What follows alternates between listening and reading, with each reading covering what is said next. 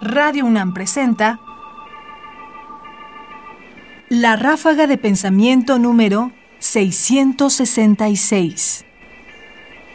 Hermanos, hermanas, queda una bruja entre nosotros. Demos paso a nuestras salvajes acusaciones. Inventario del miedo. Es un maleficio impedir el efecto del sacramento del matrimonio por el anudamiento del cordón o mediante alguna otra práctica supersticiosa. Enviar lobos a los rebaños de carneros y a los apriscos. Ratas, ratones, gorgojos y gusanos a los graneros. Orugas, saltamontes y otros insectos a los campos para echar a perder los granos. Topos y ratones campesinos a los jardines para echar a perder árboles, las verduras y los frutos. Impedir a las gentes comer poniendo en la mesa bajo su servilleta una aguja que ha servido para amortajar a un muerto. Enviar enfermedades de languidez y de larga duración a los hombres y a los animales, de suerte que unos y otros se debiliten físicamente sin que se les pueda socorrer mediante los remedios ordinarios. Hacer morir a los hombres, a los animales y a los frutos de la tierra mediante ciertos polvos, ciertas aguas y ciertas drogas mágicas distintas. Hacer secar cierta hierba en la chimenea a fin de conseguir que se seque la leche de las vacas. Mojar una escoba en el agua a fin de hacer llover y causar algún daño al prójimo. Romper las cáscaras de los huevos pasados por agua después de haberse comido la parte interior, a fin de que nuestros enemigos se vean quebrantados de igual forma servirse del hueso de un muerto para hacer morir a alguien, haciendo ciertas acciones y recitando ciertas palabras.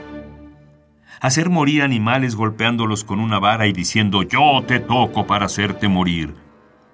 Hacer figuras de cera, de barro o de alguna otra materia, pincharlas, acercarlas al fuego o desgarrarlas, a fin de que los originales vivientes y animados sientan los mismos ultrajes y las mismas heridas en sus cuerpos y en sus personas atar a una chimenea o hacer asarse en un asador ciertas partes de un caballo o de algún otro animal muerto por maleficio y pincharles con alfileres o agujas a fin de que el brujo que ha echado el maleficio se seque poco a poco y muera por último miserablemente.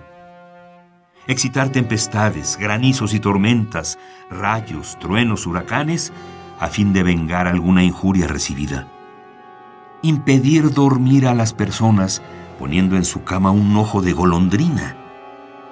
Procurar la esterilidad de las mujeres, de las yeguas, de las vacas, de las ovejas, de las cabras, etc., a fin de causar perjuicio a sus enemigos. Hacer lo que se llama chevillé. Por este sortilegio se impide a las personas hacer sus aguas. Por el mismo maleficio, los brujos enclavan también y hacen cojear a los caballos, impiden que los recipientes llenos de vino, de agua o de licor puedan vaciarse, aunque en ellos se haga una infinidad de agujeros. Turbar los espíritus de los hombres, de modo que pierdan el uso de la razón, o llenar su imaginación de vanos fantasmas que les hagan caer en frenesí a fin de sacar provecho de su desgracia o exponerlos al desprecio de los demás dar una mala noche a los hombres y mujeres quemando un haz de leña, velas o invocando una estrella. Hacer imprecaciones contra alguien apagando todas las luces de la vivienda, volviendo la espalda a las vecinas, echándose a rodar por tierra y recitando el Salmo 108, el actual 109. Hacer morir a los piojos y demás parásitos que atacan al hombre, frotándose con agua de pozos o de fuentes bajo las axilas y recitando ciertas palabras.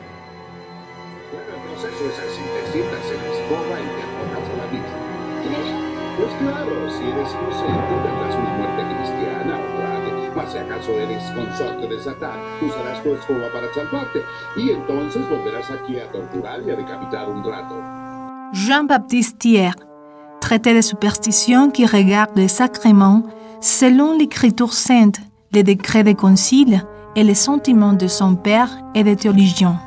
Volumen 1. Lo que hemos escuchado es prácticamente una lista infinita, podría uno pensar, porque no acaba ahí. Esto es solo un fragmento de supersticiones que reflejan temores de los hombres, o de técnicas para evitar que ciertas cosas pasen, que refleja, por supuesto, también todas las preocupaciones, las angustias y los sentimientos de los hombres que las practicaban. Claro, uno podría pensar esto es un texto muy antiguo y refleja eso, supersticiones muy antiguas, miedos muy antiguos, miedos que ahora no tenemos. Pero en realidad yo me pregunto si realmente no los tenemos. ¿Cuántas de todas estas no sobreviven de una forma u otra en nuestra vida cotidiana? Porque en el fondo, las certezas de cierta evolución técnica y científica no anula, por supuesto, el azar de la vida y por lo tanto los temores, desde los más pequeños hasta los más grandes, que nuestra imaginación nos permita imaginar y temer, a veces solo como producto de nuestra propia angustia, a veces como causa de las cosas que nos rodean y que no entendemos. Y entonces recurrimos a esto, a cualquier tipo de práctica que nos permita, al menos en el terreno de lo simbólico, contener las angustias, pensar que podemos hacer algo para que las cosas no pasen, para que aquello que hoy nos amenaza de manera poco clara pueda ser detenido aun cuando no sabemos siquiera por qué nos amenaza.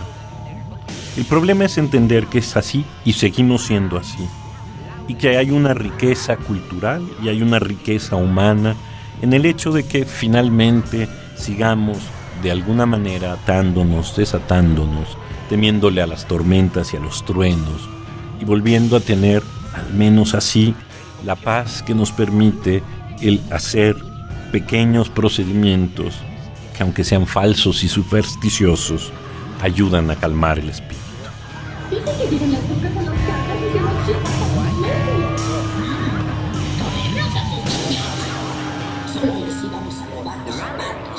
Pero qué buena idea.